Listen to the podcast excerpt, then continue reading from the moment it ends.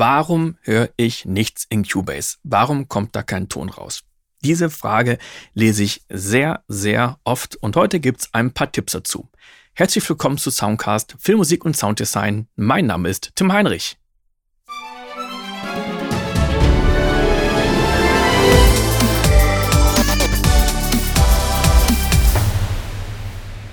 Da gibt es natürlich keine pauschale Antwort, aber wenn man diese Frage in ein Forum stellt, ist es ganz wichtig, dass man noch ein paar mehr Informationen dazu schreibt. Welches Betriebssystem, welche Version von Cubase, Cubase 5 oder Cubase 12, Cubase Pro oder Cubase Artist, ist der Kontrollraum an oder aus?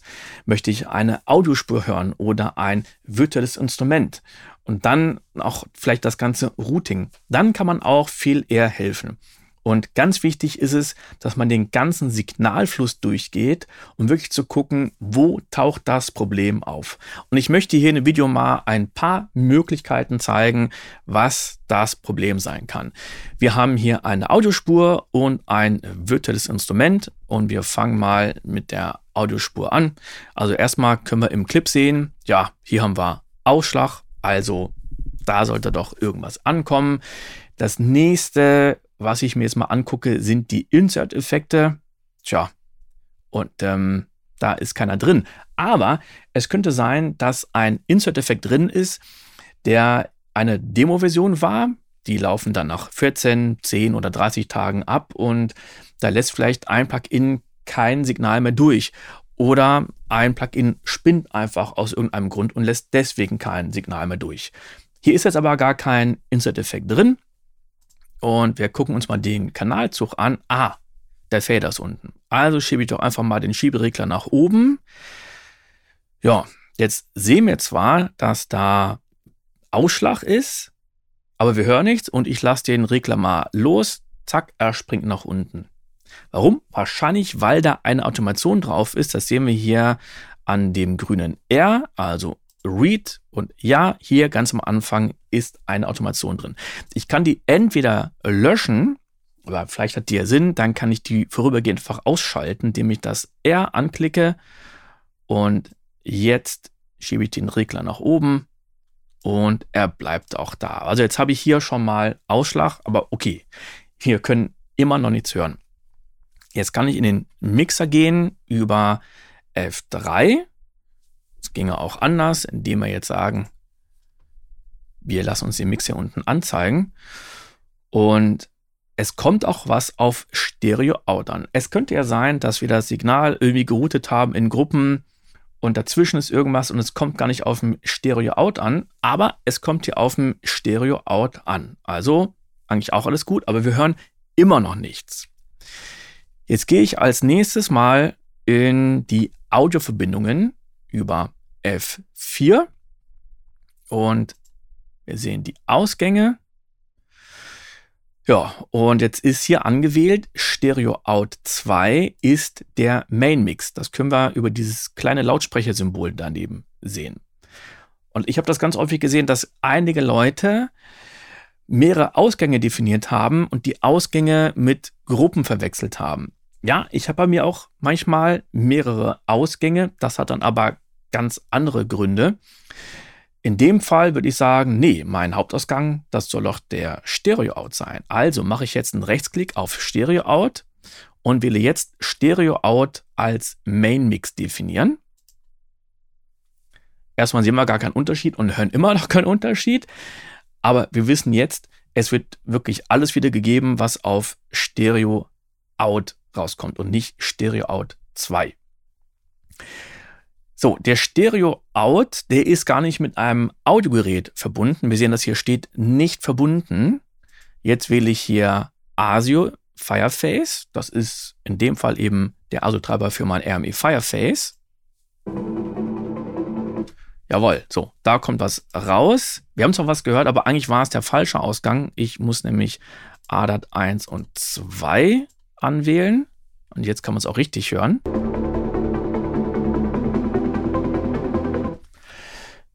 Jetzt könnte man sagen, ja, ist doch alles super. Ja, ich möchte aber mit dem Kontrollraum arbeiten. Und wenn das der Fall ist, dann will ich bei Audiogerät nicht verbunden aus, weil das Routing dann auf den Stereo-Out geht. und wird über den Kontrollraum dann aber weitergeroutet. Und oft ist es so, dass Leute, die dann sagen, ja, aber ich, ich habe doch alles richtig gemacht, den Kontrollraum aus Versehen anhaben und hier aber nichts eingestellt und geroutet haben. Klar, dann kann man auch nichts hören. Insofern müsste man sich dann eben hier einen Monitor einrichten. Jetzt habe ich hier einen für Stereo, einen für Surround und noch einen für Dolby Atmos. Und da dann das ASO Fireface oder den richtigen Treiber auswählen und die richtigen Ausgänge. Also, ich habe jetzt bei den Ausgängen gesagt, kein Stereo-Out, der Kontrollroom ist an. Wir lassen das Ganze weiterlaufen. Ja, aber wir hören immer noch nichts.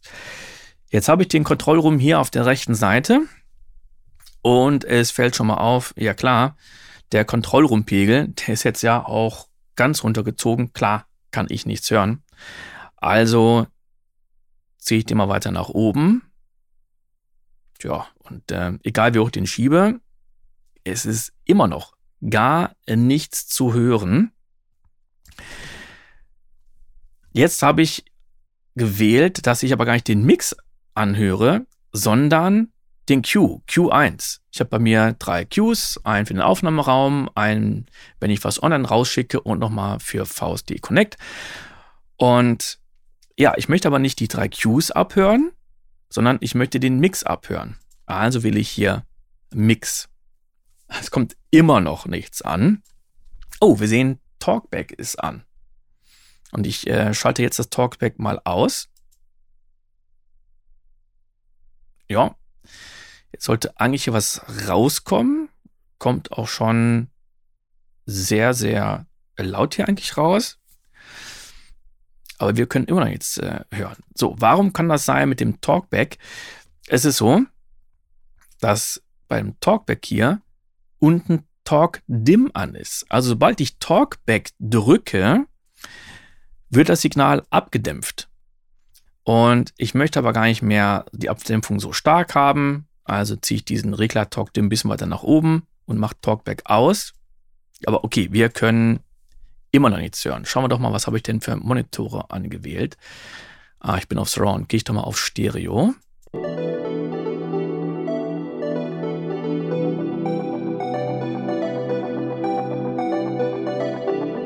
So, und jetzt kann ich was hören.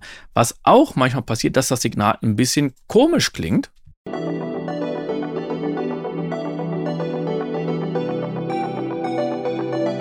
Jetzt sind wir also auf Mono. Passiert dann manchmal, wenn ein Downmix angewählt ist, in dem Fall jetzt von Stereo auf Mono. Also sage ich jetzt, nein, ich möchte natürlich Stereo anhören.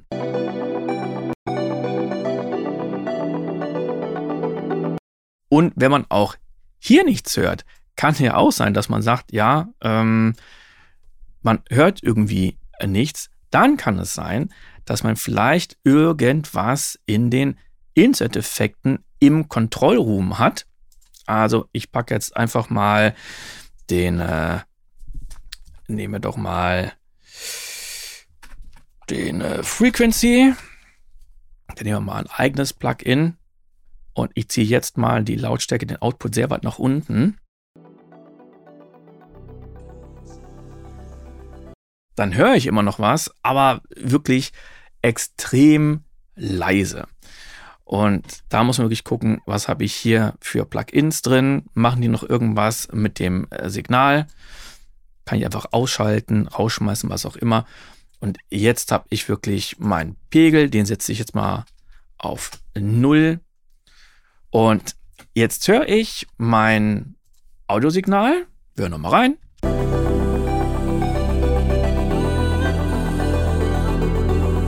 Ja, wunderbar.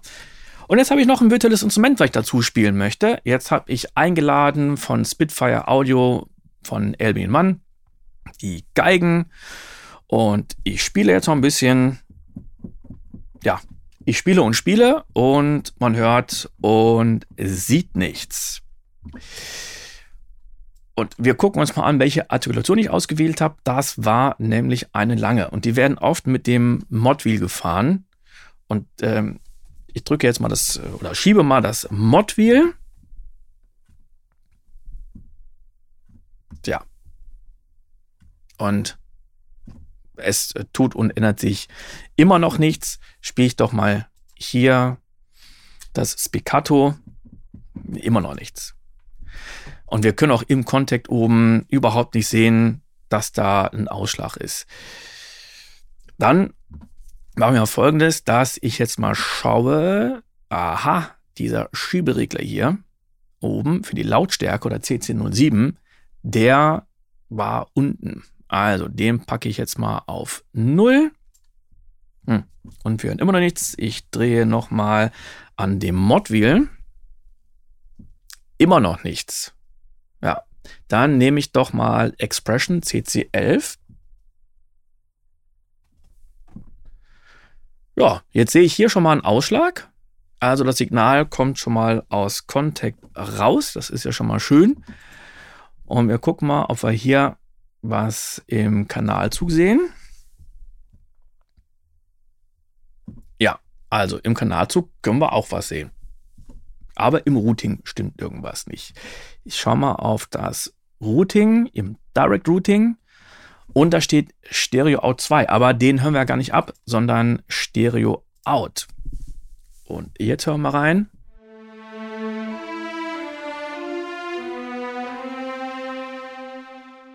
Ja, jetzt kann ich das Signal hören. Und es gibt noch eine kleine weitere Fehlerquelle.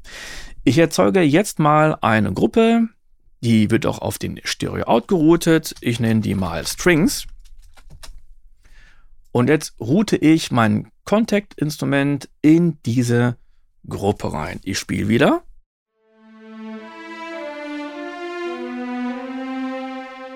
Ja, wunderbar. Ich kann alles hören. Jetzt denke ich mir aber, ah, ich brauche die Gruppe nicht. Und ich lösche die einfach. Spiele jetzt wieder das Instrument. Und wie Sie hören, hören Sie nichts. Ja, wo liegt das? Das Instrument hat keine Ahnung, wohin soll ich jetzt geroutet werden. In eine andere Gruppe? Auf einen Ausgang? Äh, wenn ja, auf welchen? Und wir können beim Direct Routing sehen, es ist auch nichts vorhanden.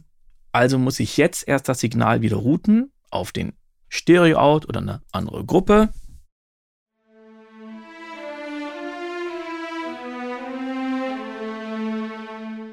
Hier noch ein kleiner Bonustipp, der vom Robert Taylor kommt. Vielen Dank für den Hinweis. Und zwar geht es um ein virtuelles Instrument. Jetzt habe ich hier den Spire drin und habe einen kleinen Part eingespielt. So klingt der. Jetzt mute ich diese Spur mal, spiele ab und klar, wir hören nichts mehr. So soll es sein. Jetzt schalte ich diese Spur also mal aus, beziehungsweise deaktiviere die. Die ist ausgegraut, wunderbar.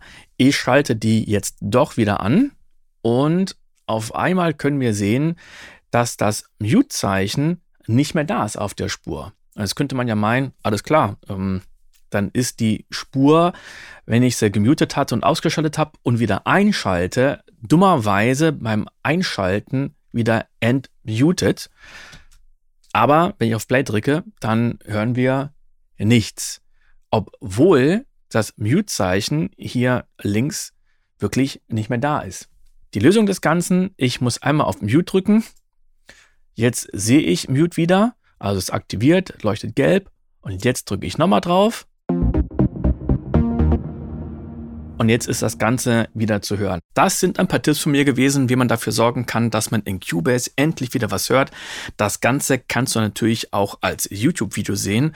Und wenn du einen Überblick über alle Folgen haben möchtest, und das sind ja doch mittlerweile ziemlich viele, dann kannst du dir das kostenlose PDF runterladen und hast wirklich einen fantastischen Überblick.